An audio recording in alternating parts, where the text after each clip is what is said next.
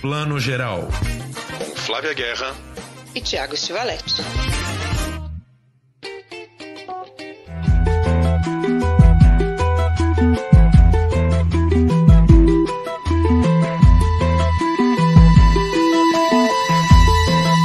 Meu choro não é nada além de carnaval. É lágrima de samba na ponta dos pés. Avança como vendaval. Bom dia, boa tarde, boa noite para você que está escutando o Plano Geral, seu podcast de cinema e séries de TV. Edição 93 começando. Vamos falar muito de Oscar hoje. Oscar que já vai acontecer neste domingo, dia 27, né? Piscou o olho, o Oscar já chegou. A gente acabou de abrir aqui com Elza Soares cantando A Mulher do Fim do Mundo. Elza e Mané Garrincha são tema aí de uma série maravilhosa da Globoplay, Elza e Mané uma série em quatro episódios, a gente vai falar já já também. Também vamos ter aqui Bruno Torres, um diretor super amigo nosso lá de Brasília, que está lançando o filme dele A Espera de Liz. Ele mandou para a gente é, a participação dele comentando um pouco como foi dirigir esse filme. Mas a gente vai começar com um grande debate sobre o Oscar e para isso vamos chamar um grande amigo nosso, né, Flávia? Você apresenta ele, por favor. É isso aí, apenas Francisco Frank Carbone, que a gente admira, a gente segue, a gente lê nos cenas de cinema. O Frank publica críticas ótimas. Aliás, essa semana eu li vários textos do Frank ali, sempre acompanho, ao lado da Cecília Barroso, ao lado de Lorena Montenegro, entre outros colaboradores. Frank, muito bom ter você por aqui, que faz muito mais do que isso também, mas eu só fiz um resumão, né?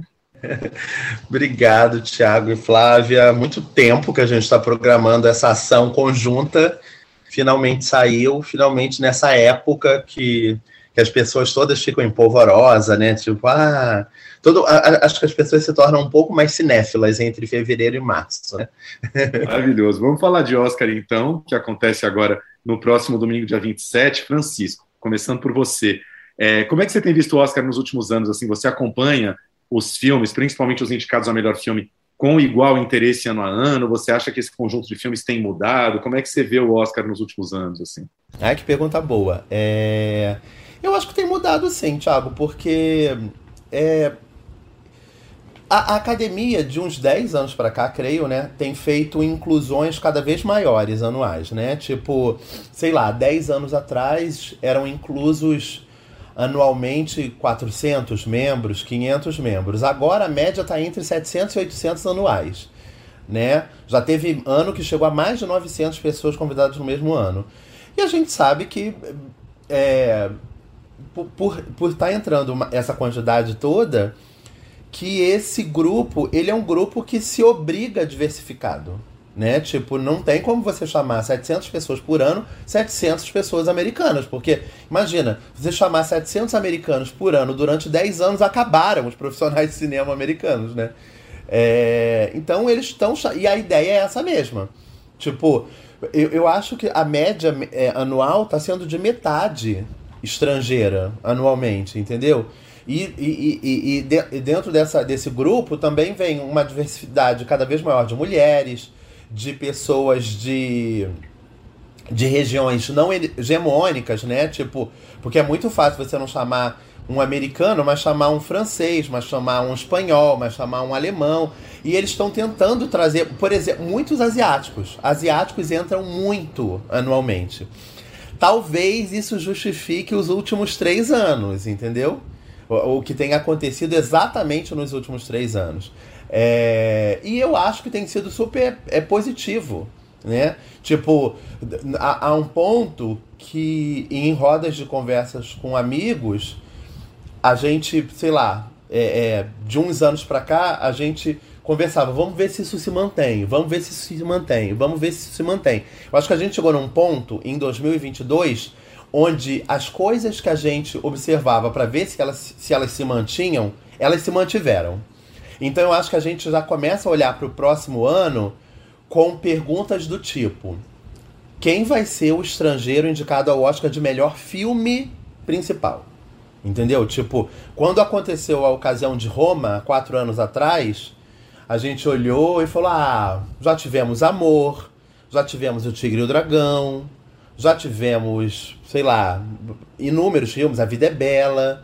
Será que isso é uma tendência? Aí depois do, do Roma veio Parasita, Depois do Parasita, a gente tem uma cabeça em relação aos fatos e a gente às vezes se perde na hora de entender a cabeça do, do, da cultura americana, né? O, o, o, uma coisa para mim que é muito lógica é que para eles não houve essa ausência no ano passado. Porque Minari, para eles, não é um filme americano. Não é deles. Então eles cumpriram essa tabela no ano passado também. Indicaram um filme estrangeiro. E esse ano, com Drive My Car. Então, tipo, a gente começa a olhar para ver quem vai ser o próximo filme do, do outro ano. Eu lembro que eu não, não cobri Cannes no ano passado, mas quando o Cannes fechou, eu e mais um monte de gente que tinha ido pro festival, meio que começou a achar, a desconfiar que esse filme seria o filme do Farhadi, que acabou que não foi indicado nem na categoria, na categoria específica, né? Tipo, o Farhadi, que é um cara é, que já tem dois Oscars, então a gente. Todo mundo acha que rolou um consenso de que ele é um nome já que a indústria é, é estabelecido na indústria americana, né? Todo mundo já sabe quem ele é. O filme foi muito bem aceito, quase ganhou a palma. O filme é o Hero, né? Ou o herói, é.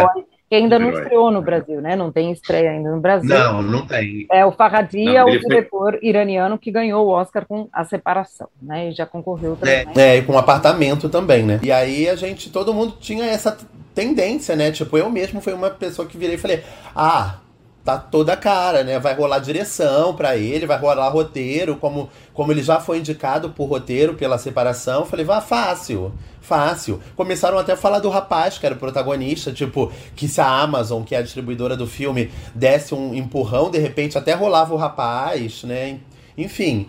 Acabou que não rolou, mas tinha alguém vindo de Cannes, né? Tipo, a, a tendência é essa mesmo. Aparece, surge em Cannes esse filme. Então, só, só lembrando aqui, o Francisco está falando do Drive My Car, que é o filme japonês do Ryosuke Hamaguchi. A gente vai falar um pouquinho mais dele, porque ele é a estreia dessa semana, né? Estreou na última quinta-feira, foi o, o último filme do Oscar aí a, a chegar ao Brasil. E ele está do lado, só para a gente lembrar rapidinho aqui dos outros filmes, do Ataque dos Cães da Jane Campion, que até agora aparece como favorito, né? Já apareceu com 12 indicações. Depois vem o Duna, que está na HBO Max com 10 categorias. Temos Belfast e Amor Sublime Amor com 7 indicações cada um. E além desses, temos muitos outros. Não Olhe para Cima da Netflix, Licorice Pizza do Paul Thomas Anderson no cinema, Coda no Ritmo do Coração na Amazon, King Richard Criando Campeões, o mais conhecido como filme do Will Smith e das irmãs Venus e Serena Williams na HBO Max. E O Beco do Pesadelo do Guilherme Del Toro, estrelado pelo Bradley Cooper. É uma bela lista, né? Muita gente tem perguntado para a gente se a gente gosta dessa lista, como o Frank está comentando aí já. Eu gosto dessa lista. É engraçado que, além, aí eu já começo aqui, né? Já dou o meu, além do meu grande favorito, Ataque dos Cães, não tem nenhum filme assim que, meu Deus, me deu assim um golpe e eu fiquei extremamente enlouquecida e apaixonada. Assim, mas eu acho que é uma boa lista, é bem representativa. Né? Eu queria saber também a opinião de vocês. Eu acho que tirando aí dois ou três que são tipo o japonês, que é o cinema asiático, o No Ritmo do Coração, que é o, a, né, a Hollywood independentona, e o Licorice Pizza, que eu acho que é né, também a independentona de autor mais famoso, que é o Paul Thomas Anderson, o resto eu acho que é um cinema muito clássico. É, eu sinto, Flavinha, assim, que há muitos anos o Oscar está fazendo um mix, há muitos e muitos anos isso já, né? É um mix de grande cinema comercial, que é o DNA de Hollywood mesmo, com outros filmes que orbitam em torno, e isso virou uma questão de sobrevivência para o Oscar para a academia, né? Já que Hollywood no e cru assim tá, tá, digamos assim, encolhendo ano a ano com o advento do streaming e tudo isso, né? O único filme que eu sinto assim Hollywood clássica ainda muito pujante e que teve uma grande bilheteria é o Duna, né? Que é uma grande ficção científica, foi o primeiro de três grandes filmes e tal.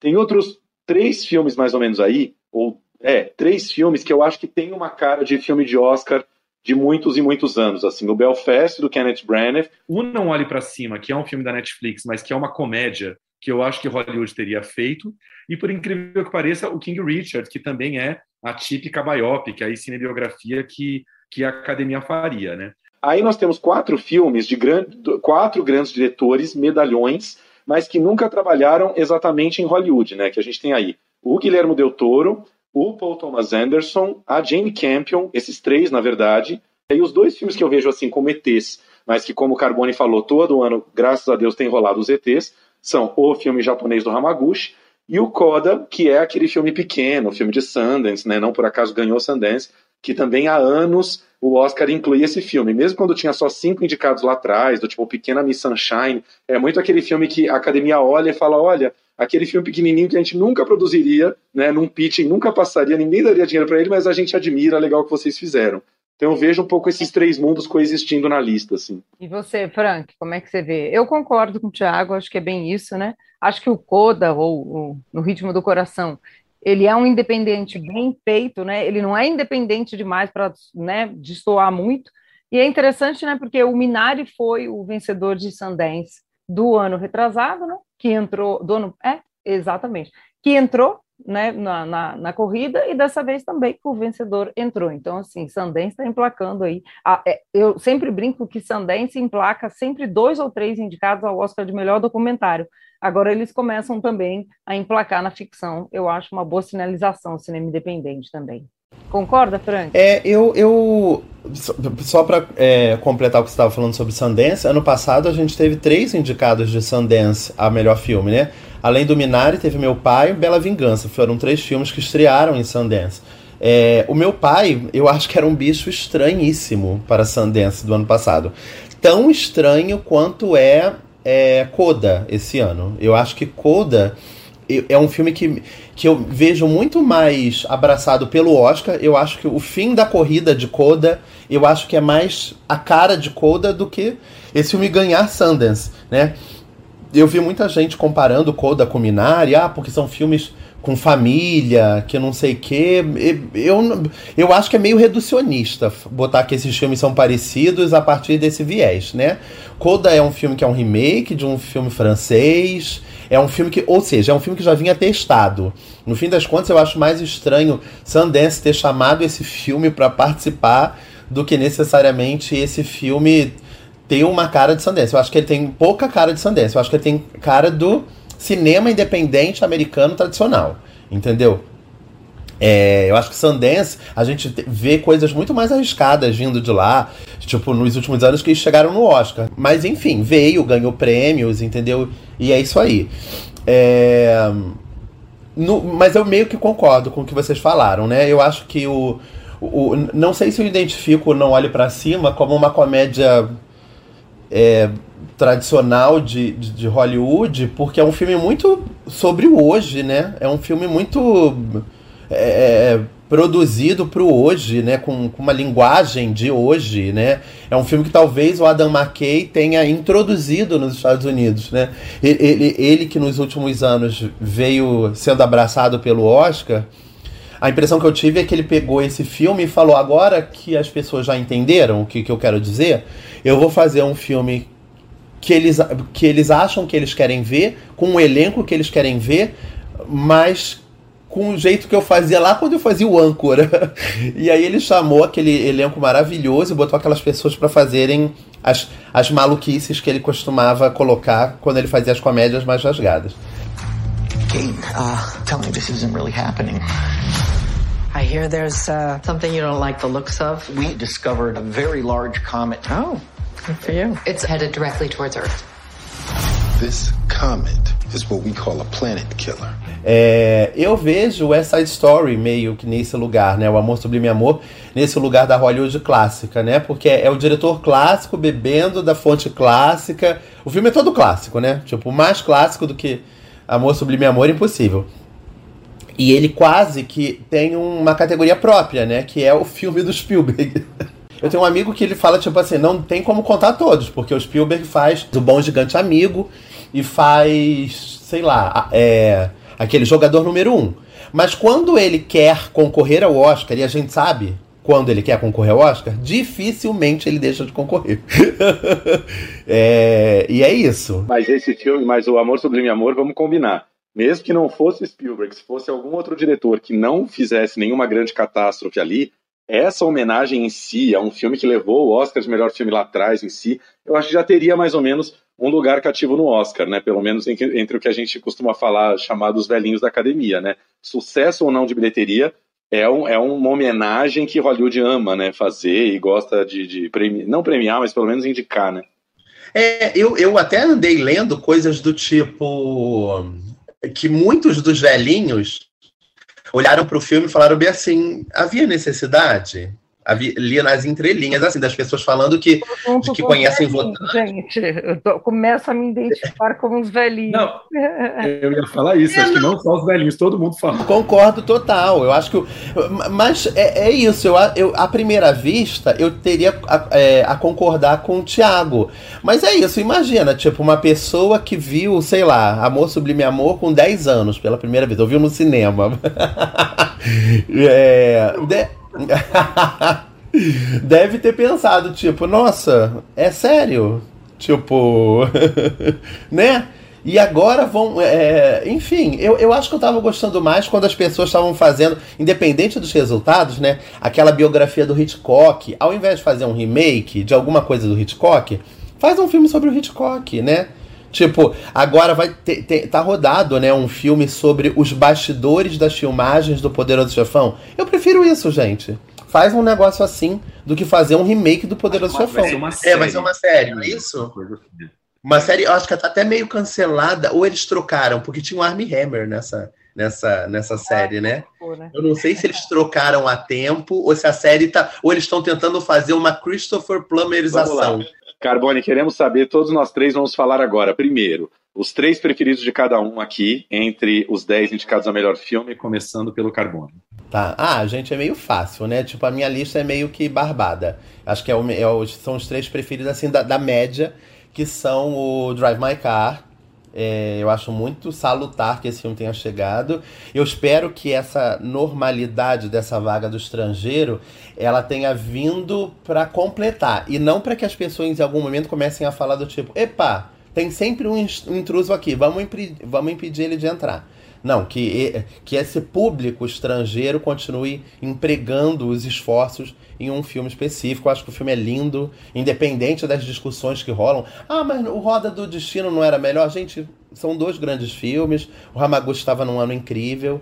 É isso aí. Acho que o Drive My Car é, tem uma posição de destaque maravilhosa. É...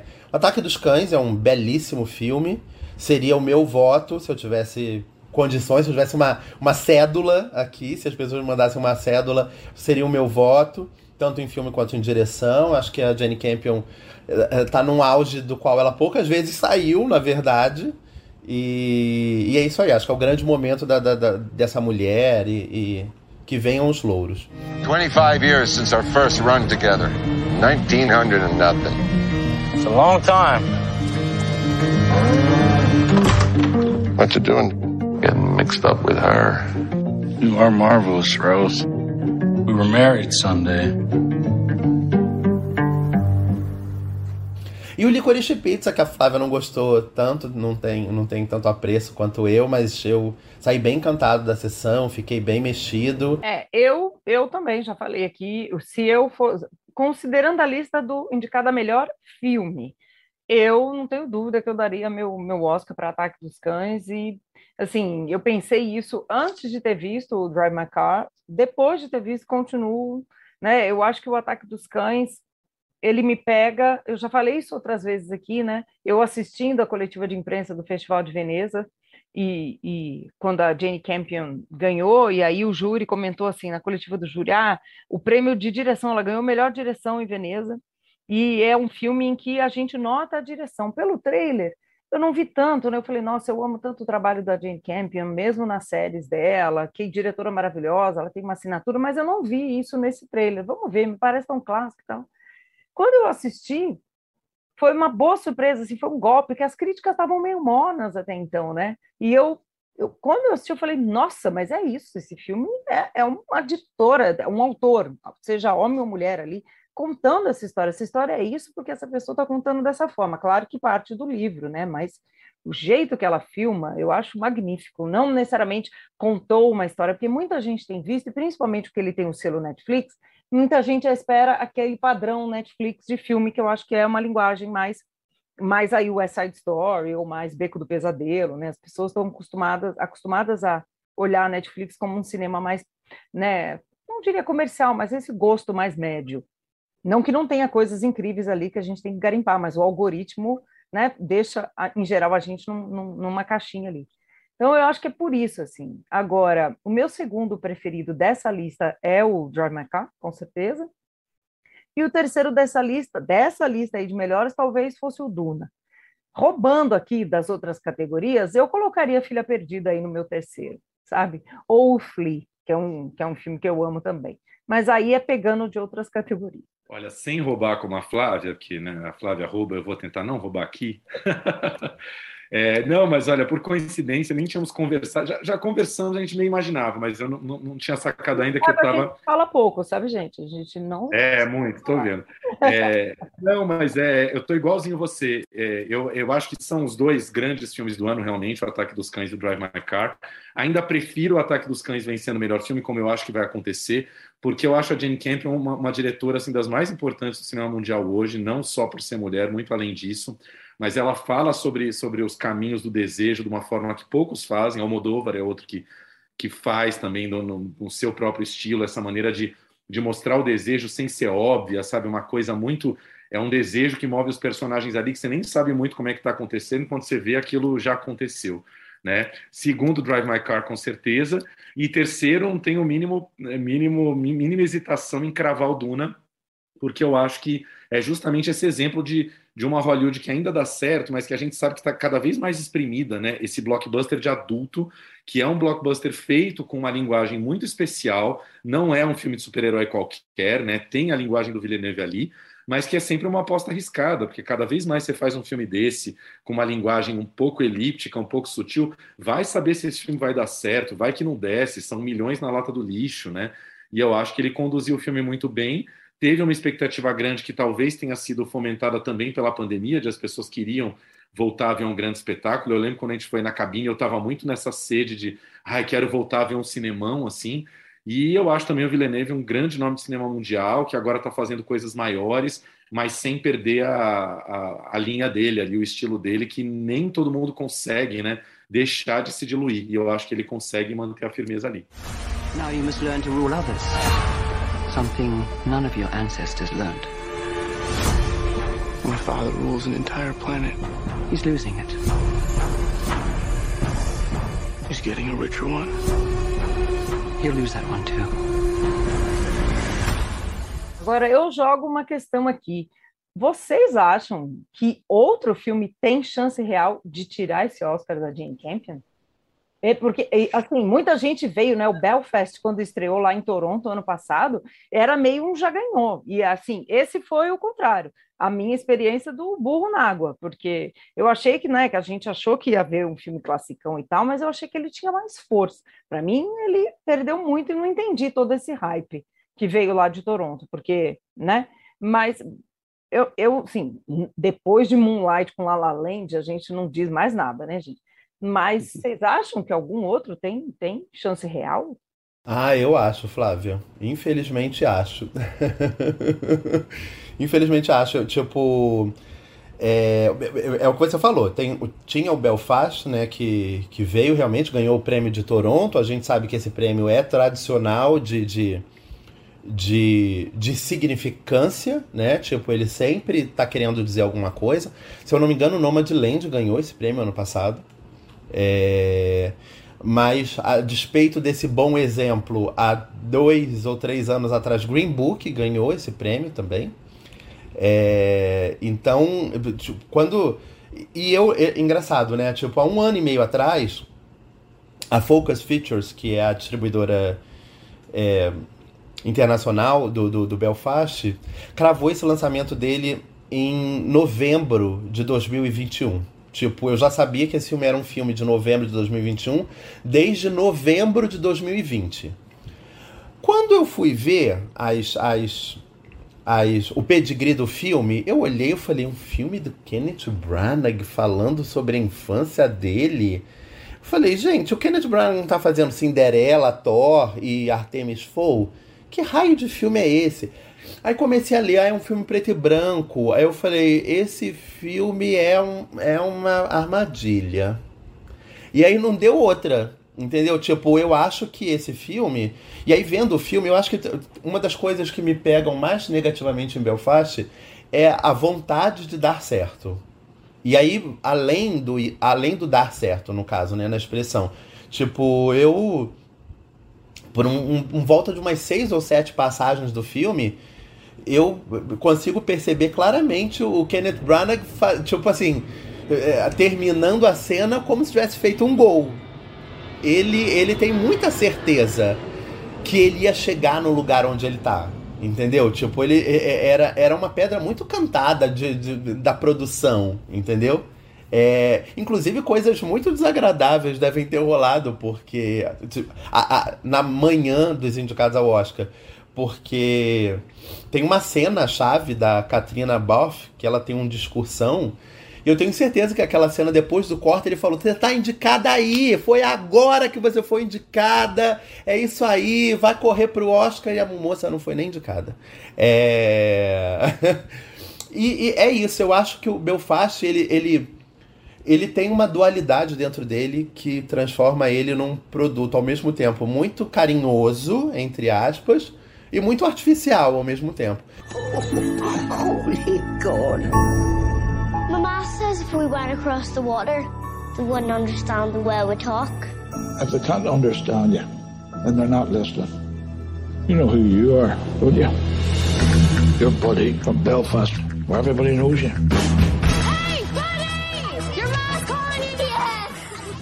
Mas não é desse filme que eu tô falando, não. Eu tô falando é do Coda mesmo, entendeu? Que é um filme que tem crescido do mês passado para cá.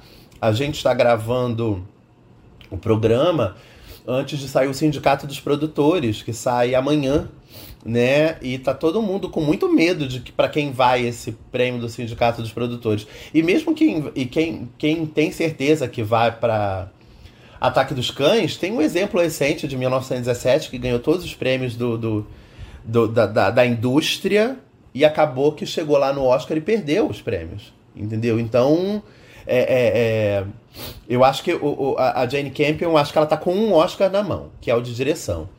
É, esse Oscar ninguém, ninguém tira dela. O prêmio de filme, eu fico me pensando se ah, a guerra da Ucrânia, não desfazendo da guerra, mas se esse, mas se esse sentimento de de melancolia não faria com que as pessoas votassem, no fim das contas, num filme fofo, num filme familiar, num filme que, no fim das contas, a gente não tem como acusar de ser o Green Book do ano, porque também é dirigido por uma mulher, porque é um filme estrelado por um, por um grupo de atores deficientes auditivos.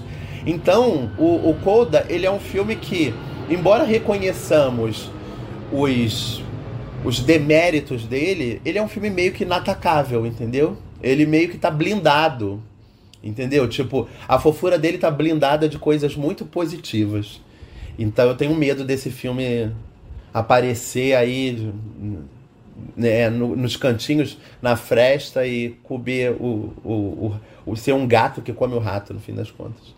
There are plenty of pretty voices with nothing to say. Do you have something to say?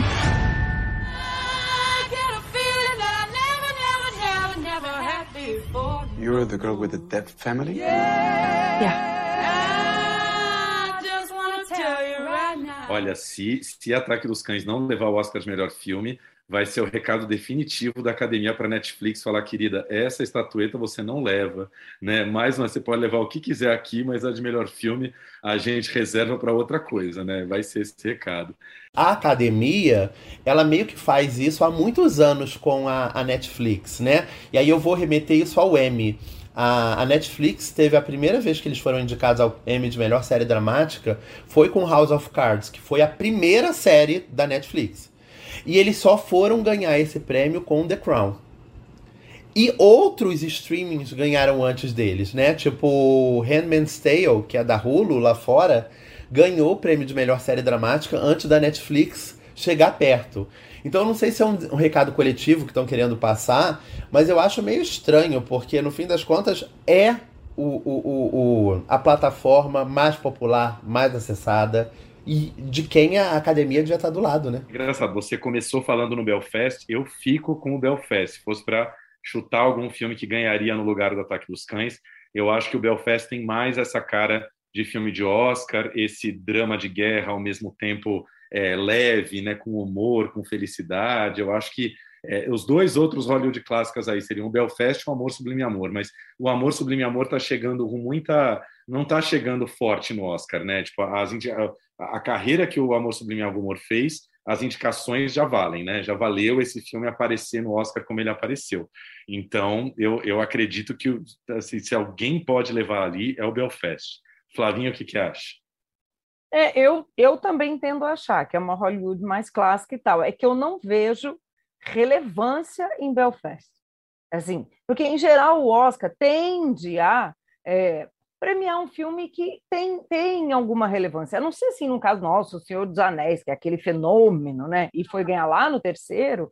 Em geral, mesmo o Green Book, que né, todo mundo falou, nossa, que erro, a relevância do, do, da coisa ecumênica, a interação entre o personagem negro né, e branco, e superando a questão do racismo, etc quem escolheu viu essa tal relevância do filme. No, no né, Moonlight e La La Land, para mim era bem esse caso. Moonlight é um filme muito mais relevante, né? Nomadland, lembrando aí alguns. A Forma d'Água não, a Forma d'Água também estou tentando entender aqui ainda. Eu não gosto muito da Forma d'Água, assim, não é que eu não gosto, mas também não, não seria aí o meu Agora, o Belfast, qual é a relevância desse filme num ano como esse? Como esse? Eu acho o Coda um filme mais relevante nesse sentido, sabe? Como disse o, o Frank, mais inclusivo, uma diretora mulher, ainda que seja um remake. Eu costumo detestar remakes que Hollywood faz de filmes europeus que já funcionam. Nesse caso, o, o Coda, né, eu, eu dou o braço a torcer, acho que funcionou muito. É uma, é uma, como eu brinco aqui, isso não é um defeito, é uma ótima sessão da tarde que é uma sessão da tarde bem sacada, inteligente, para toda a família, e não é um filme bobo. Mas, né, Belfast tem mais cara de filme sério, cinemão, um grande na mão, Tiago. Eu tendo a concordar com você, mas eu não consigo achar a relevância desse filme. Me digam se aí. Você preferia, se Ataque dos Cães não ganhasse, você preferia que Coda levasse, mas quem eu você acha que levaria? Você acha que o Belfast tem mais chance? Eu acho, mas né, não, não, não cravo nada aqui. Mas, assim, dentro de um desenho de cinema, eu acho que o Belfast tem uma cara de cinema mais clássico que talvez as pessoas escolheriam, mas nesse ritmo aí de ter mais gente jovem diferente votando, é, pode ser que o Coda cresça, mas eu acho o Coda independente demais para ganhar. Mas, de novo... Nesse ritmo, nesse ritmo do coração, né? É, nesse sabe? do coração, academia. Lembrando que o filme chama Coda no ritmo do coração, né? Tipo, aí, gente, eu não quero chamar o filme de sessão da tarde, mas até o título que deu em português não, é de sessão chamei. da tarde. Você consegue ver o locutor da Globo anunciando o filme já, desculpa. Eu já chamei. Eu acho, assim, vou até me alongar aqui, mas o Frank comentou essa coisa cara de Sundance, não tem? Sundance, eu acho que ao longo dos anos foi dando mais espaço para esse tipo de filme que dialoga com um público mais geral, menos cinéfilo ali, de carteirinha, mas que tem uma autoria. Eu acho que é o caso do Coda. Né? Ele, ele dialoga com todo mundo. Não precisa você ser cinéfilo que fica lá garimpando os filmes de Sundance.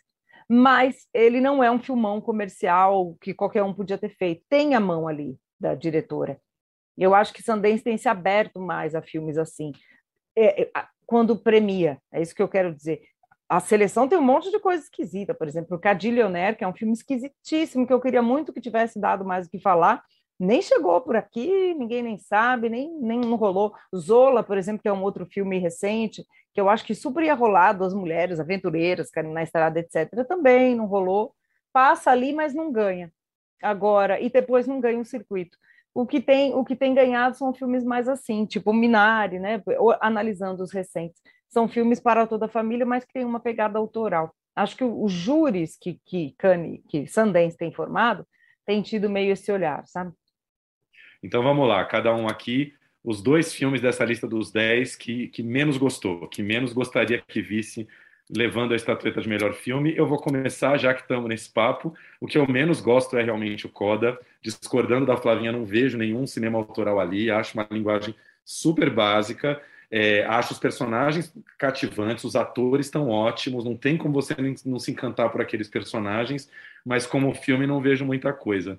E o meu penúltimo na minha lista é o King Richard Criando Campeãs, do Will Smith, que também conta ali uma história de obstinação, como eu e a Flavinha já falamos aqui, né, é o Dois Filhos de Francisco, versão Hollywood, aquele pai obstinado em criar as duas filhas, mas também não vejo quase que cinema nenhum ali. Eu acho que é um filme do Will Smith, para o Will Smith. Ficarei feliz se o Will Smith ganhar, apesar de gostar de quase todos os outros trabalhos ali. Acho que o Cumberbatch está gênio, o, o Denzel Washington fazendo Macbeth está maravilhoso, mas eu acho que pode ser bacana esse ano ser o ano do Will Smith, porque ele cria alguma coisa muito especial ali, como aquele pai muito tenaz, muito obstinado, mas ao mesmo tempo humilde, mas com uma força de vontade. Eu acho que o Will Smith poderia, é, como é que fala? Ele poderia fazer uma coisa mais para fora, mais extravagante nesse papel, e ele não faz. Ele faz uma coisa para dentro muito interessante e nesse caminho ele ele segura o filme ali. Mas enquanto filme, para mim acaba sendo o nono colocado da lista.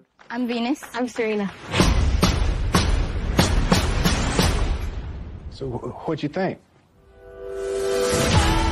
I wrote me a 78-page plan for their whole career before they was even born. Yeah, baby, yeah! These girls so great, how come I've never heard them? They're from Compton. It's okay, they're just not used to seeing good-looking peoples like us. Ah, acho que são basicamente os mesmos meus também. É, eu tô tão revoltado com essa ameaça codiana ao ataque dos cães que eu não consigo botar um outro filme no, em último lugar que não ele. É, é um filme é um filme que, tipo, eu, eu acho que eu respeito mais um filme como O Jogo da Imitação, que é um filme que eu odeio, indicado a de anos anteriores. Eu detesto o Jogo da Imitação. Dois, dois filmes dos últimos 10 anos que eu detesto profundamente. Acho que são os dois piores indicados ao Oscar de melhor filme dos últimos 10 anos, são O Jogo da Imitação e O Clube de Compras Dallas. Eu abomino esses dois filmes, tenho vontade de queimar eles. É... Mas eu, eu lembro deles com muito ódio no coração, entendeu? Cold eu não lembro como nada. É um filme, entendeu? Um filme água de salsicha total. É, é isso, tipo, é um filme que eu vou botar pra, pra passar pra minha mãe ver e ela vai achar lindo, entendeu? É um filme pra, pra mães mesmo. É...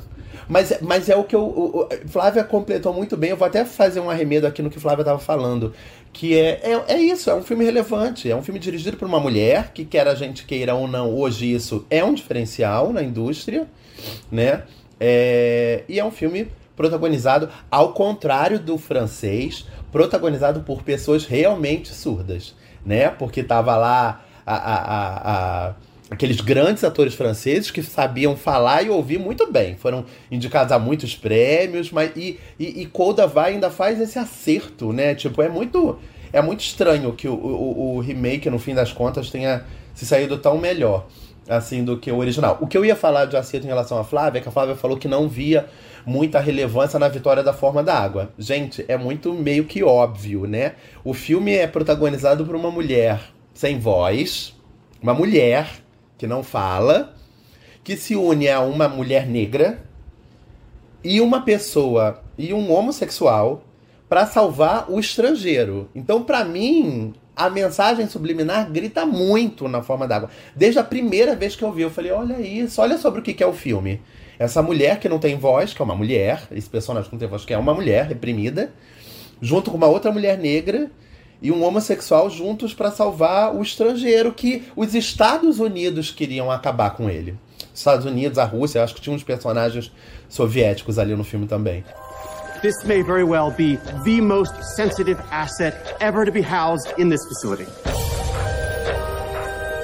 You may think that thing looks human. Stands on two legs, right? But we're created in the Lord's image.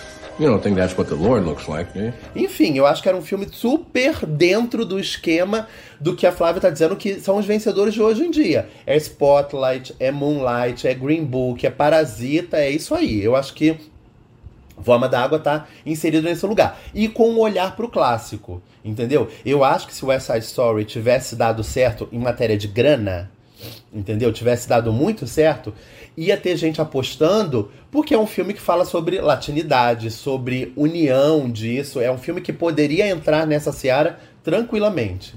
Entendeu? Que tira os, a, a, máscara amarelada que o original botou na cara das pessoas para botar personagens latinos reais, atores latinos fazendo, entendeu? Tipo, tinha até grego, né, gente? No elenco do, do West Side Story original fazendo latino. This is my first time in New York City. I want to be happy here. I want to make a life, a home.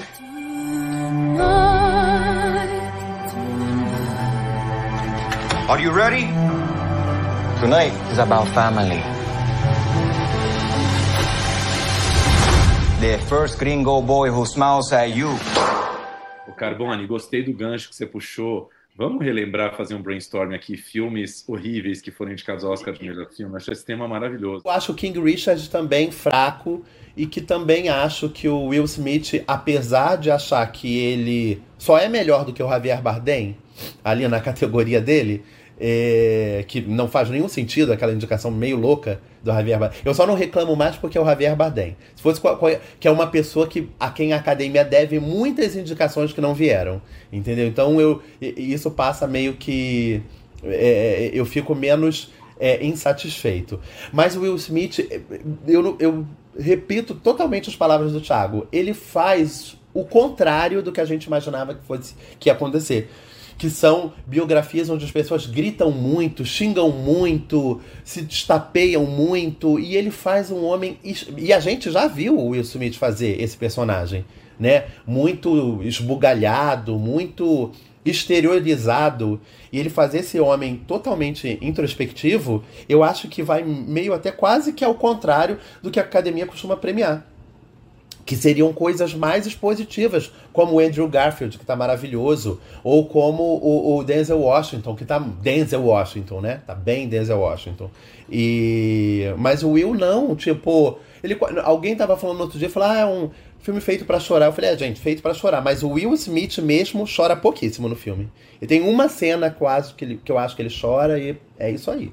Flavinha, seus dois piores. É, não, eu meio concordo com vocês, vou só citar mesmo, eu também acho. Meus dois piores. É, o, o King Richard realmente não me pega em nada. Acho maravilhosa a história real da, da, das Williams. Acho incríveis, realmente, que virou filme. Mas o filme em si, cinematograficamente, cinematograficamente é isso.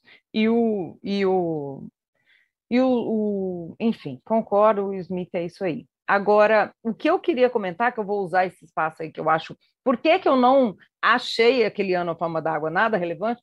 É porque ele estava ao lado de filmes como Corra, entendeu? Como Três Anúncios para um Crime, entendeu? Até, até o Me Chame Pelo Seu Nome, eu daria o Oscar naquele ano. Até Lady Bird, entendeu? Que quase ninguém gosta. Então, assim, é um filme que como que Corra não ganhou o Oscar aquele ano? Então eu acho que eu fiquei com essa birra, sabe? Essa metáfora, ele tem tudo que está bonitinho no lugar, aí, né? A mulher muda, negra, etc. Mas é, é, acho tudo muito mão pesada, assim, uma, uma fábula muito óbvia. Eu acho que o Corra é um filme incrivelmente mais sofisticado, mais, né? Que rompe alguma coisa ali. E achei. Você está falando do quê? Do Oscar 2014? 2018, quando Fama da Água ganhou. É. Enfim, é, é. isso. É. Só aproveitando que a gente estava falando do King Richard, para lembrar aqui, contar essa história, não sei, comentei com a Flávia essa semana, não sei se todo mundo que está ouvindo o podcast acompanhou isso, a mini polêmica muito esquisita que rolou essa semana, que a Jane Campion foi subir no palco do Critics' Choice para receber o prêmio de melhor diretora pelo Ataque dos Cães, e a Venus e a Serena Williams estavam na plateia, e ela foi fazer uma piada falando, ah, é, vocês são maravilhosos, mas que sorte de vocês que nunca tiveram que competir com homens nas quadras, porque eu tenho que competir com homens o tempo todo. Hahaha, fez essa piada. E não é que a internet veio abaixo, né? Que a gente fala a internet veio abaixo, é sempre um grupo de, de pessoas que adoram aumentar as polêmicas. Né?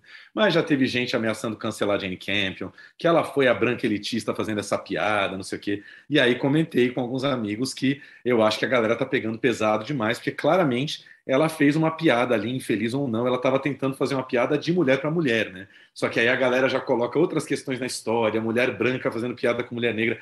O negócio foi longe. Espero que esse, esse mini episódio não comprometa nada a Jane Campion no Oscar, né? Por favor. Eu também espero, porque eu acho que o filme é muito mais do que isso, né? A gente está nessa época de cancelamentos. Acho legal, ela, ela recebe lá o, o aviso: olha, Jane, essa piada não, né? Errou, não faça mais, porque não tem graça e tal. Mas você cancelar as chances de um grande filme de uma grande diretora, eu acho meio exagero, assim, né? Não é o meu lugar de fala aqui, de fala pela comunidade negra, mas eu acho que temos inimigos mais, mais perigosos, né? Acho que Jane Campion não é uma inimiga nesse, nessa causa. É, ela, ela pediu desculpas depois, lançou uma notinha falando que ah, são duas mulheres negras maravilhosas, que não sei o que, e tarará.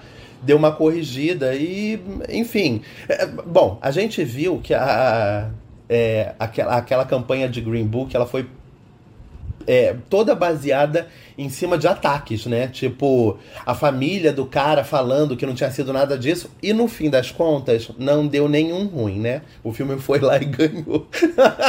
tipo, então eu acho que o racismo ele teria que ser mais. É, não sei se criminalizado mentalmente pelas pessoas. Eu não acho que a Jane Campion vai ser cancelada pelo status quo, pelo, ter, pelo que ela falou, pelo ter falado o que ela falou, né? Tipo, a gente já viu coisas muito piores acontecerem relacionadas ao racismo e as pessoas passaram em branquíssimas nuvens.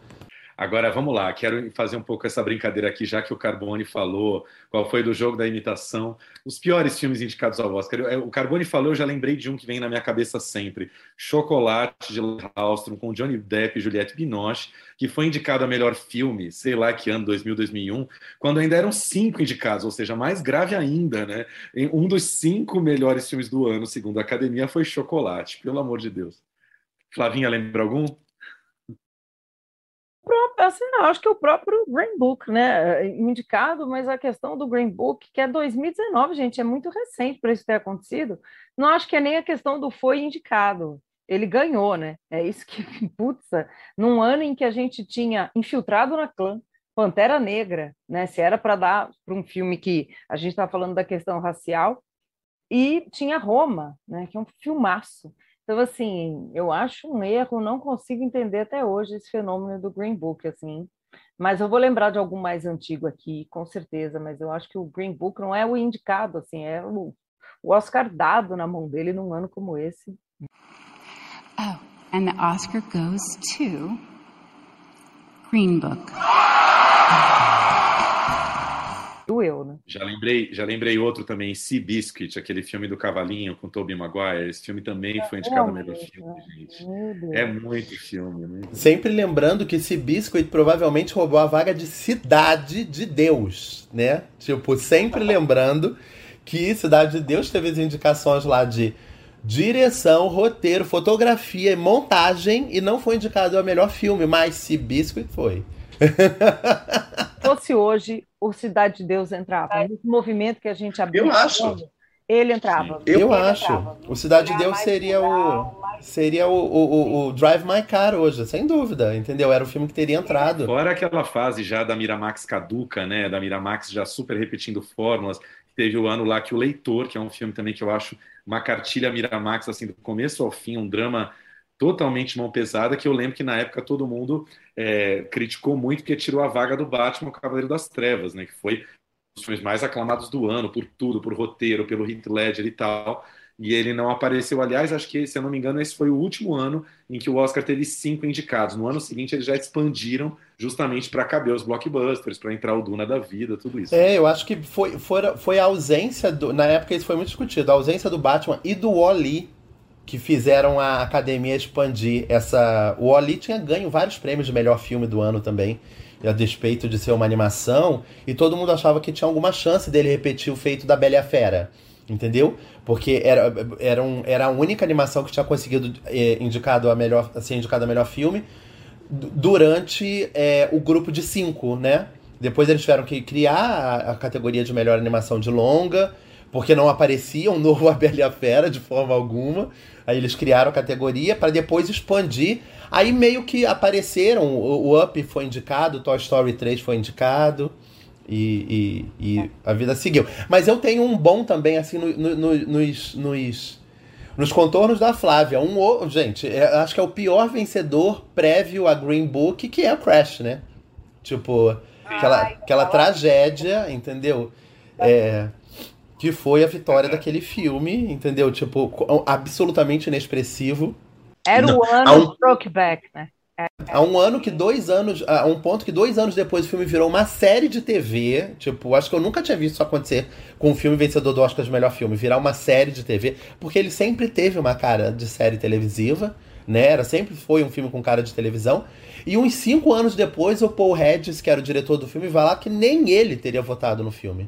Que o voto dele teria sido em Brokeback Mountain mesmo. Entendeu? Que não sabia onde as pessoas tinham tirado. Que o filme dele era melhor do que Brokeback Mountain. Entendeu? Tipo, como assim? Né? Enfim, eu, eu espero que os cowboys sejam vingados esse ano. I think we miss that touch so much that we crash into each other just so we can feel something. You guys okay? Think he hit his head. Não, isso só me lembrou outra grande injustiça também, que pelo menos eu achei, eu acho que foi 98 ou 99, que o Spielberg levou melhor direção pelo Resgate do Soldado Ryan, mas o Oscar de melhor filme foi para o Shakespeare Apaixonado, que também já era um filme Miramax, era um filme legal, bacana tal, mas o Resgate do Soldado Ryan é um filmão que acabou ganhando um certo status de clássico, né? Tem aqueles primeiros 20 minutos que são, assim, uma das maiores sequências de guerra já filmadas, enfim, né? E o filme acabou não levando o melhor filme. Né? Gente, eu ia falar exatamente esse, foi 98. É. E o que me deixa mais indignada, primeiro que a Gwyneth Paltrow tirou o Oscar da Fernandona, né? Esse foi um ano muito triste, e da Fernanda Montenegro, e o Central do Brasil perdeu para o Vida Bela. Mas entre os melhores, né, o, indicados a melhor filme, Tiago ainda tinha Além da linha, da linha Vermelha, que é um filme que eu adoro. Tudo bem Sim. que o Terence Malick faz comercial de Coca-Cola, eu gosto, né? Sou suspeito. E, e tinha até o Elizabeth, né? que era também outro filmão de drama aí de época que eu, que eu acho superior a Shakespeare Apaixonado. Até hoje também estou tentando entender esse Oscar aí. É, esse ano eu tô com a Flávia. Eu também, eu também, tipo, não premiaria nem a Miramax, nem o Spielberg. Eu daria os dois prêmios pro Terrence Malick. que para mim é o melhor filme ali disparado daquela competição. Mas a gente entende o Oscar do Spielberg. Tipo, aquele, aquele início de O Resgate do Soldado Ryan Tipo, é, deveria ser lembrado todo ano. Ah, vamos dar mais um Oscar para ele? Só por aquele início daquele filme? Vamos sim. Aquilo dali realmente é, foi, é difícil de reproduzir depois, a qualidade daquilo ali. É, melhor ator e melhor atriz. Quem vocês acham que vai ganhar e quem vocês gostariam que ganhasse? Começando eu, olha, melhor ator, eu daria para o Benedict Cumberbatch, assim, pelo que me causou, né? Assim, eu acho que ele está impecável, ele está humano, né? E ao mesmo tempo cinematográfico naquele papel, angustiado, assim. É o, personagem é o personagem que mais me ganha. Assim. Eu, eu, eu até penso no personagem e, e, ele coloca aquele personagem, né? De Ataque dos Cães. Esse Oscar seria meu. Eu daria para ele.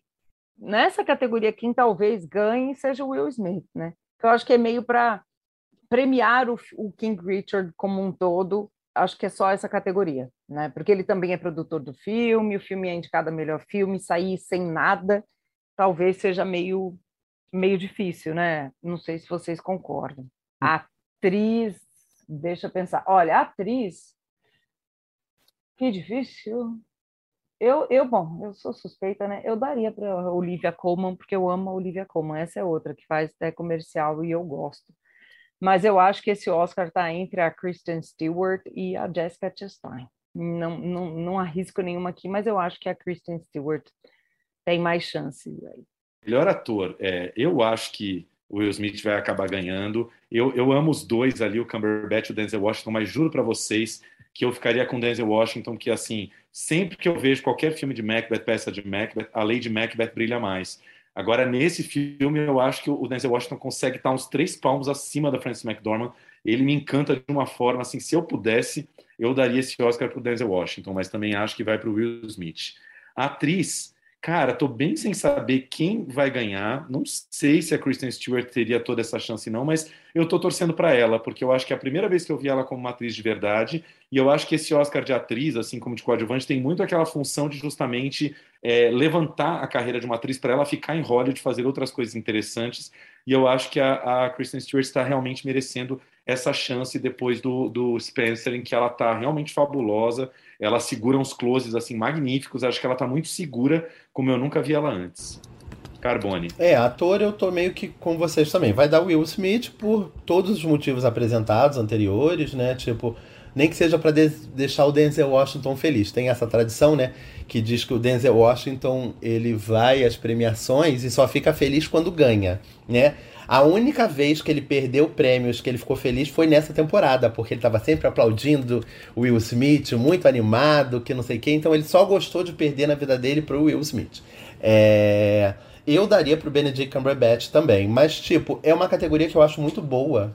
Tirando o Javier Bardem, eu acho que até um Oscar pro Andrew Garfield eu estaria feliz, porque o que aquele menino faz eu nem imaginava que ele conseguia fazer, entendeu? Tipo, ele tá muito bem, ele tá, é, é, é, o, e o filme, eu gosto muito do Tic Tic Boom, entendeu? Era um filme que para mim teria entrado fácil aí nas categorias dos filmes que a gente menos gosta, eu teria enfiado Tic Tic Boom no lugar de Coda, ou no lugar de se era para botar uma biografia, eu sou mais Tic Tic Boom do que King Richard. Vou falar Se aqui. fosse para botar um musical, derrubava o Amor Sublime Amor também?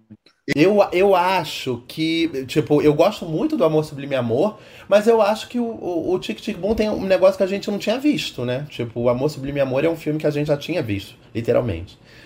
E a atriz, cara, tipo, a minha preferida está no filme que para mim teria tido 10 indicações ao Oscar, que é a Christian Stewart.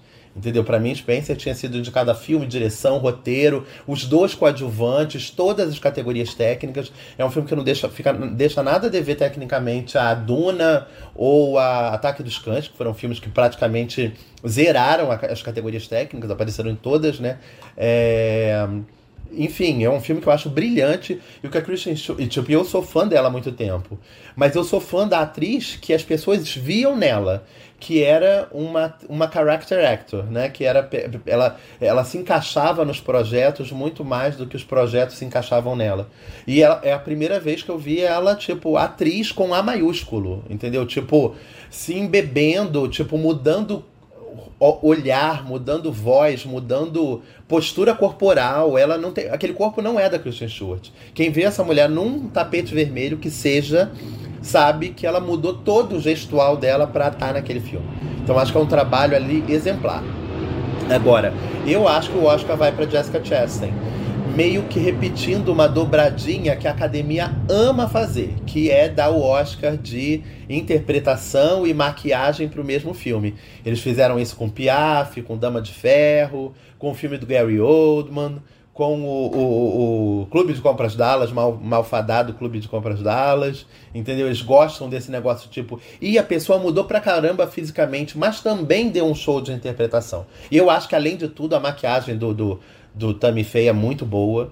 E a Jéssica é uma bela atriz, uma bela atriz que. que, que que, que, que a, a, quem aparentemente a academia parece dever alguma coisa, né? Tem duas indicações interiores e tal. Então ficaria por aí as minhas, minhas dicas. Uma pergunta técnica aqui: esse filme quando é que chega ao Brasil? Não sei, boa pergunta. Não sei se está com data de estreia prevista, não. Frank, Frank. Assim que saíram as indicações, Flávia, assim que saíram as indicações, o Star Plus jogou lá na, na, na, na timeline deles. Vem aí os Olhos de Tammy Faye, com duas indicações ao Oscar. Só que eu achava que quando saíram as indicações ao Oscar, eles tinham para eles que esse filme seria indicado a dois Oscars, e não que ele seria vencedor de dois Oscars. e eu acho que eles agora estão meio que tipo: o que, que a gente faz com esse filme? A gente não coloca ele mesmo no cinema, estreia aqui direto na plataforma, sendo que o filme pode ganhar dois Oscars e a gente podia ganhar uma graninha com ele no cinema? O que, que a gente faz? Tá, tá perdendo Me parece, caminho, né? É, é, eu, eu, uma coisa que eu lembro que a última vez que isso aconteceu foi, não sei se vocês vão lembrar, mas são, são pessoas que batem idade comigo, eram, éramos, éramos já, já estávamos no meio quando isso aconteceu, que foi o Oscar da Sandra Bullock, que o filme estreou um mês depois da cerimônia. Um mês depois da, da, dela ter ganho o Oscar. E todo mundo já sabia que era favoritíssima o Oscar. Tipo, não, era, é, não, era, não foi nenhuma zebra. Abriu o envelope, ah, Sandra Bullock. Ninguém, não era uma surpresa. Mas tinha o componente do futebol americano ali, né? Que impediu esse filme de, até o fim das, das contas, chegar aqui pra gente, porque. E nem era o plano, o plano principal do filme, né? Isso é que é uma bizarro. Outro, mas eram outros tempos, né? Era, era mais normal Sim. mesmo não digo tanto a vencedora ou o vencedor do Oscar, mas alguns dos indicados chegavam mesmo um mês, dois meses, até Sim. mais depois.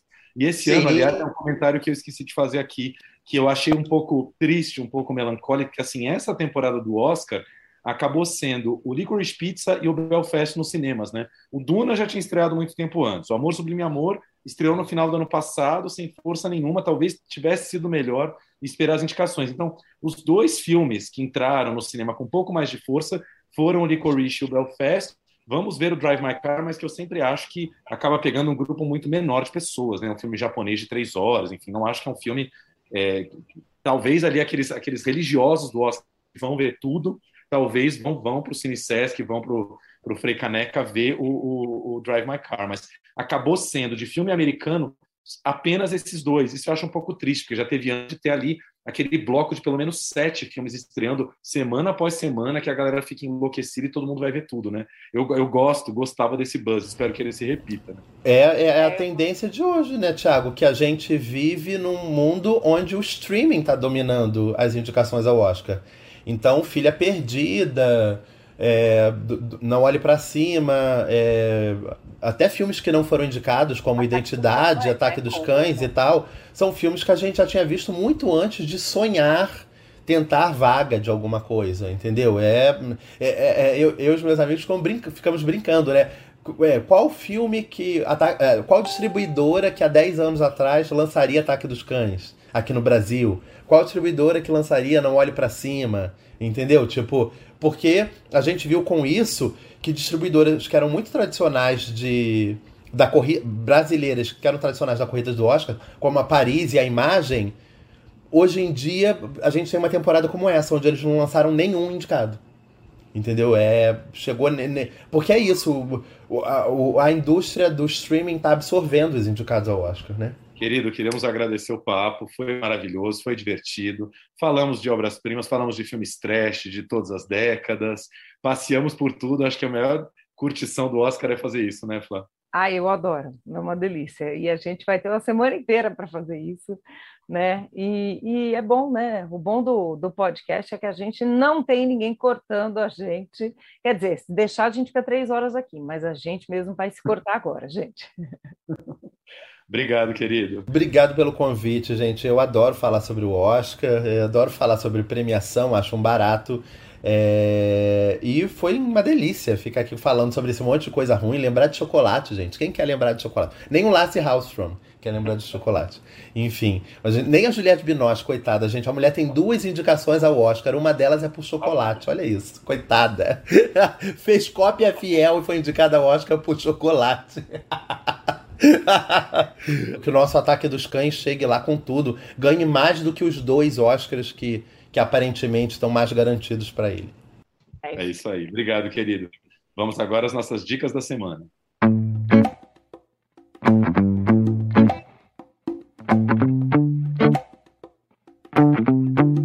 Flavinha, queria falar agora de mais uma série Globoplay. A gente teve no começo do ano a série O Canto Livre de Nara Leão, né? Recebemos aqui o Renato Terra conversando com a gente.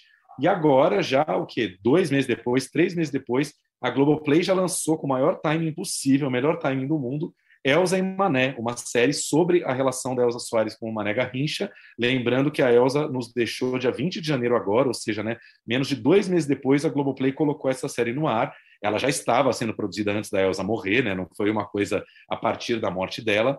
Mas, cara, eu, eu fico feliz assim, eu fico imaginando que se a Globoplay colocar duas séries dessa por ano é, no ar, já vale a assinatura, porque eles vão atrás de todos aqueles arquivos maravilhosos da Globo. Eu nunca vi tantas imagens de Mané Garrincha como nessa série. Aliás, o Garrincha é uma pessoa que não tinha muita memória visual, né? Nós, nós nascemos depois dele, é, um pouco um pouco antes dele ter falecido, enfim. E a série conta toda a relação turbulenta deles, algumas coisas que todo mundo já sabia desde sempre, né? Garrincha era casado com uma mulher é, lá da, da, da, pequena comunidade onde ele nasceu, de Pau Grande. Ele se separou dessa mulher, deixou ali várias filhas e se casou com a Elsa. E conforme o machismo da época, o Brasil inteiro acusa a Elsa de ser a grande messalina culpada de fazer o Mané terminar um casamento, né? Bem de acordo com o machismo da época. E aí foi sofrimento atrás de sofrimento, assim, ditadura, sofreram muito com a ditadura, tiveram que se exilar, é, até o grande alcoolismo do Garrincha, né? Bebeu muito até o final da vida, chegou a bater na Elsa, né? Mas ela sempre fez, fez questão de dizer que ela não se via apenas como vítima dessa história, que em geral com ela era na base do bateu levou, mas claro que ela apanhou bastante também. E, enfim, muito sofrimento que essa mulher teve. Eu acho que é uma série que só engrandece toda a vida da Elsa, tanto como cantora como como mulher, e mostrasse assim, no tamanho né, e a importância de uma cantora negra como ela, já a partir dos anos 50, ter despontado e enfrentado todo tipo de preconceito. Né? Uma paixão entre duas pessoas desse tamanho, né? O nome de uma pessoa. Soares. Aquele que não respeitar o mané é maluco. Ninguém conseguia jogar igual ele. Uma inovadora na história do samba. É um encontro glorioso. Com certeza, né? E essa questão bateu, levou, pelo amor de Deus, né? Assim, uma mulher ser obrigada a bater de volta, porque já apanhou, né? Por mais é, aguerrida que ela fosse, né? E, e se colocado ali, não é uma situação, né? Ideal, né? Longe disso. Então eu acho que a Elsa, ela tem uma história que é fascinante, né? Acho é um casal fascinante mas Elsa, o que falar de Elsa, né? Para além de todo o talento musical dela, é uma vida realmente é. né, de cinema, épica. Eu acho que a série retrata de uma maneira muito bacana essa contradição do ser humano. Né? Ela sabe que foi muito errado ter continuado com o Mané durante tanto tempo apanhando, vítima de violência doméstica. Tem um episódio que conta na série que eu não sabia. O Garrincha praticamente matou a mãe da Elsa. Ele estava no carro dirigindo alcoolizado com a mãe da Elsa e a, e a mãe da Elsa morreu nesse acidente. E ela conta tudo isso com muita dor, mas até, até o final da vida, nas entrevistas, né, ela diz o Mané foi o amor da minha vida. Ela culpa o álcool, não culpa o próprio Mané. Ela, ela, ela, ela, ela sempre descreve ele como uma grande vítima do alcoolismo e fala ele era um ótimo homem, um grande homem, mas o alcoolismo o afundou. É muito difícil a gente fazer essa distinção, né? Né? porque, enfim, o quanto ela sofreu nas mãos dele, mas ao mesmo tempo ela amou ele até o final, até o final da vida falou que ele foi o grande amor da vida dela, é o que a gente poderia chamar até hoje de um amor bandido, realmente, né? Mas foi uma paixão e uma devoção dela do começo ao fim da vida e que ela realmente não largou ele até o final. E, e, aí é muito triste pensar e injusto o quanto o Brasil inteiro nos anos 60 e 70 culpavam ela pelo fim do casamento do Garrincha, sendo que o próprio Rui Castro, que é biógrafo do Garrincha, e o Zeca Camargo, que é o biógrafo da Elsa, os dois são os dois grandes entrevistados da série, eles falam isso com todas as letras, né? O, o Mané só sobreviveu e viveu mais tempo por causa da Elsa, ou seja, foi ela que sustentou ele e não o contrário. É, pois é. E, e eu acho muito interessante que a gente né, entenda um pouco mais dessa história com uma série que é super bem realizada, que traz material, que traz entrevista, né, para a gente ir além, né, assim como aconteceu, né, com a série da Nara Leão recentemente, o Renato Terra até conversou aqui com a gente, porque são obras que né, trazem de fato as fontes, né, se não diretas nesse caso, mas os biógrafos que são pessoas que estudaram, que checaram, né, e traz para esse momento contemporâneo. Então, e são histórias maravilhosas. Então, com certeza. Queria só terminar destacando é, duas figuras importantíssimas na vida da Elsa. Uma eu sabia, a outra não. A primeira é o Chico Buarque e a Marieta, que estão no exílio na Itália junto com eles e ajudam muito a Elsa e o Mané em Roma. Aliás, a série tem um momento maravilhoso da Elsa cantando alguma música do Jorge Benjor, que eu não vou lembrar agora, em italiano, maravilhosa, arrasando no italiano. E depois o Caetano, a partir dos anos 80, quando ela volta ao Brasil, não consegue se estabelecer como cantora, chega a trabalhar numa creche. O Zeca Camargo conta isso, ela vai trabalhar numa creche, a grande Elza Soares, vai trabalhar numa creche que dá comida para os filhos dela, ou seja, nesse nível de penúria que ela chega, e aí o Caetano reabilita ela a partir da, dos anos 80, chama ela para participar da gravação da música Língua, né? E é ele que dá o, o novo pontapé ali para a Elsa se consolidar. E o último episódio é muito dedicado a essa grande reabilitação da Elsa a partir dos anos 2010, ou seja, muito recente, na última década, em que ela vai gravar os seus primeiros álbuns com músicas totalmente originais, inéditas dela, né? É, amparada aí por grandes músicos jovens e gravando letras que falam sobre a história dela, né? A mulher do fim do mundo, a mulher que apanha, enfim, tudo isso ela canta com muito vigor até morrer aí no mesmo dia 20 de janeiro que Garrincha morreu 39 anos antes dela. Pois é, grande história, grande mulher, que daqui a pouco a gente tenha também ficções bem realizadas, né? Que acho que ela merece também, e com certeza já deve ter gente trabalhando nisso. Ah, com certeza. Também aguardo muito uma ficção em torno da Elsa, porque merece, seja filme ou seja série. Flavinha, temos uma dica de cinema brasileiro para encerrar? Isso aí, a gente adora cinema brasileiro. Vocês sabem muito bem, passamos aqui três horas falando de Oscar, mas vamos falar de uma estreia brasileira que se chama A Espera de Liz. É o primeiro filme do Bruno Torres, que é um ator muito querido da gente, que a gente adora, acompanha desde sempre, já fez curtas-metragens, já atuou né, como ator em longas, mas já dirigiu curtas, premiado por seus curtas, e ele ficou bastante tempo gestando essa estreia no, no longa-metragem, o que me surpreendeu até, porque outros curtas do Bruno né, têm uma pegada de ação, tem uma pegada mais até de thriller, muito bem realizados, mas esse é um drama, é um drama de família e é um drama com personagens femininas, né, protagonistas. Ele também atua, e aí vou dar a sinopse aqui rápida. A que é vivida pela Simone Liesco, que é uma atriz que eu curto muito também, ela também assina o roteiro junto com o Bruno, os dois assinam o roteiro. Ela, ela, o marido não, o companheiro dela, o Miguel, desapareceu do nada, sumiu, né? Desapareceu.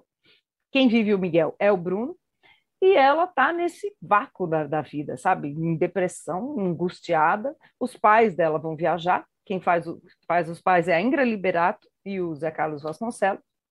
E aí ela chama né, a, a, irmã dela, de que a gente vai entendendo que elas estão meio distantes, assim, existe esse vínculo, obviamente, de irmã, de, de família, cresceram juntas e tal, mas elas estão no momento que você vê que existem também esses vácuos entre elas. E aí a irmã chega numa casa maravilhosa de montanha, é um Brasil invernal, assim, que você não associa muito a nós, né? E nem mesmo no cinema, assim, araucárias, aquele, aquela, aquela paisagem de sul do Brasil. E a, o filme é todo invernal, até nisso.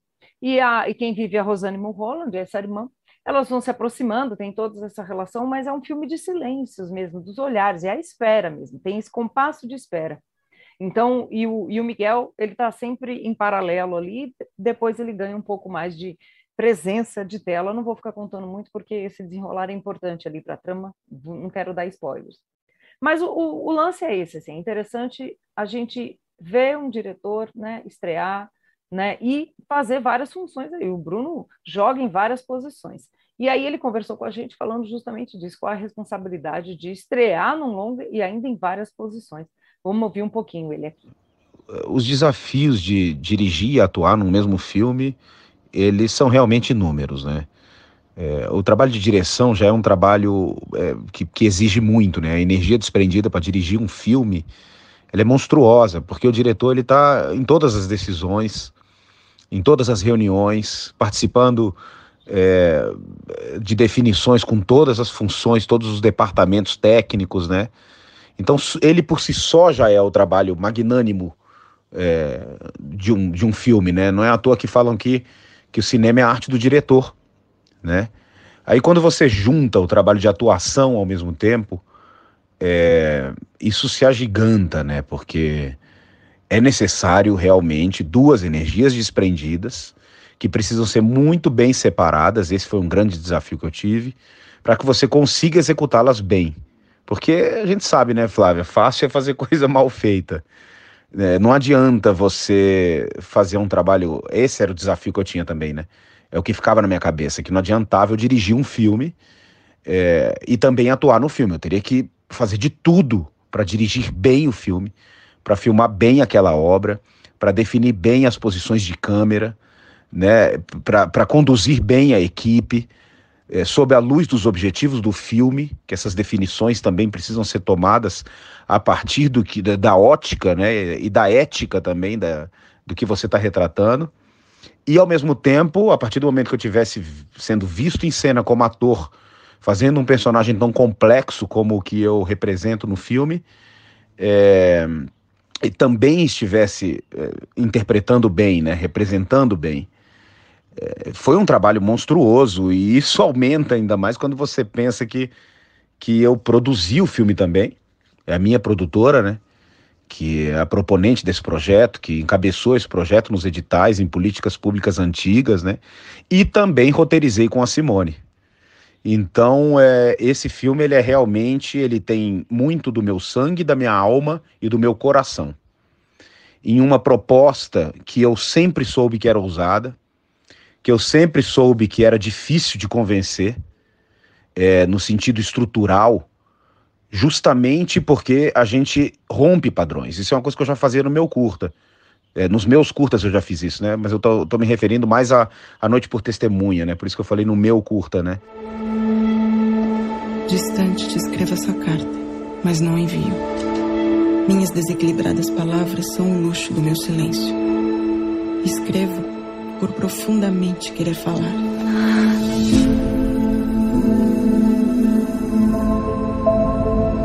Tudo bem. Acho que sim. Ao fato de atuar e dirigir, por exemplo, eu tive que me organizar de uma outra forma. Liz? Você não ia voltar pra casa? Dorme aqui. Por favor. Eu vim pra ficar. Faz tanto tempo que eu não venho aqui. Tá pensando a mesma coisa que eu? Acho que sim. É, eu escolhi trabalhar com um diretor, um assistente de direção, aliás, que era diretor, é, que, que, que entendia de decupagem, que saberia conduzir uma equipe técnica em alguns momentos chaves. Eu tenho cenas no filme que são complexas emocionalmente. Nesses momentos eu chegava no set de filmagem, eu pautava, falava para ele exatamente quais eram os planos e as lentes que eu ia rodar e falava: a partir de agora é você que filma todos os takes e tudo mais, porque eu, nessa cena, eu preciso me concentrar só como ator. E também eu levei uma pessoa, uma preparadora de elenco, que também era atriz, é, e que na verdade ficou concentrada em todas as. com um checklist mesmo, com, em, tu, em tudo que eu tinha é, levantado, né, decupado, é, para executar bem o meu personagem, para não esquecer de nada. Então ela foi incrível, a Juliana Drummond. Ela foi pautada exatamente para que eu conseguisse conduzir o filme estando também como ator. Agora, foi uma experiência fantástica que eu espero é, realizar mais uma vez. Tá aí então Bruno Torres falando, um abração para o Bruno, né, um amigo nosso de Brasília, que a gente costumava ver tanto nos festivais, né, quando os festivais rodavam muito aí pelo Brasil e a gente uh, frequentava mais os festivais. Espero que esse tempo volte, né, que os festivais voltem a, a florescer. Mas bacana saber, o Bruno vem de uma família de cineastas, né? Uma família de cinema que produz cinema há muitos anos em Brasília, né? É isso aí, e é, e é, lindo você falar isso, né? Brasília, que é isso, ver os núcleos do Brasil ainda produzindo, né? E o filme, claro, é fruto desse, né, das gestões passadas de política, de incentivo ao nosso cinema. Elas vão voltar com mais força, a gente sabe, né? A gente foi mantendo nossos lançamentos graças a, né, a, a, essa, a esse grande trabalho. A Ancine deu uma né, rufa, respirada agora esse ano, tem várias linhas sendo liberadas. Vamos retomar isso daí. É muito lindo ver o cinema de Brasília, o pessoal de Brasília fazendo o filme. É isso aí. A Espera de Liz já estreou ou vai estrear na próxima quinta? Já estreou, já está no cinema. Legal, maravilha. Gente, é isso. Essa foi a nossa edição 90% Oscar aqui já comentando as indicações. Na próxima edição a gente vai comentar os premiados, com certeza, né? Fiquem ligados também na nossa live, a gente vai fazer uma live essa semana comentando mais ainda os indicados, porque o Oscar é Oscar, merece, né, toda a nossa atenção. E a gente volta então na outra segunda, ainda com bastante papo de Oscar. Um beijo para todos, fiquem bem aí, muitos filmes e séries e até semana que vem. Até preparem seus longos, seus tapetes vermelhos, suas champanhes, porque semana que vem é Oscar de novo. Um beijo. Beijo.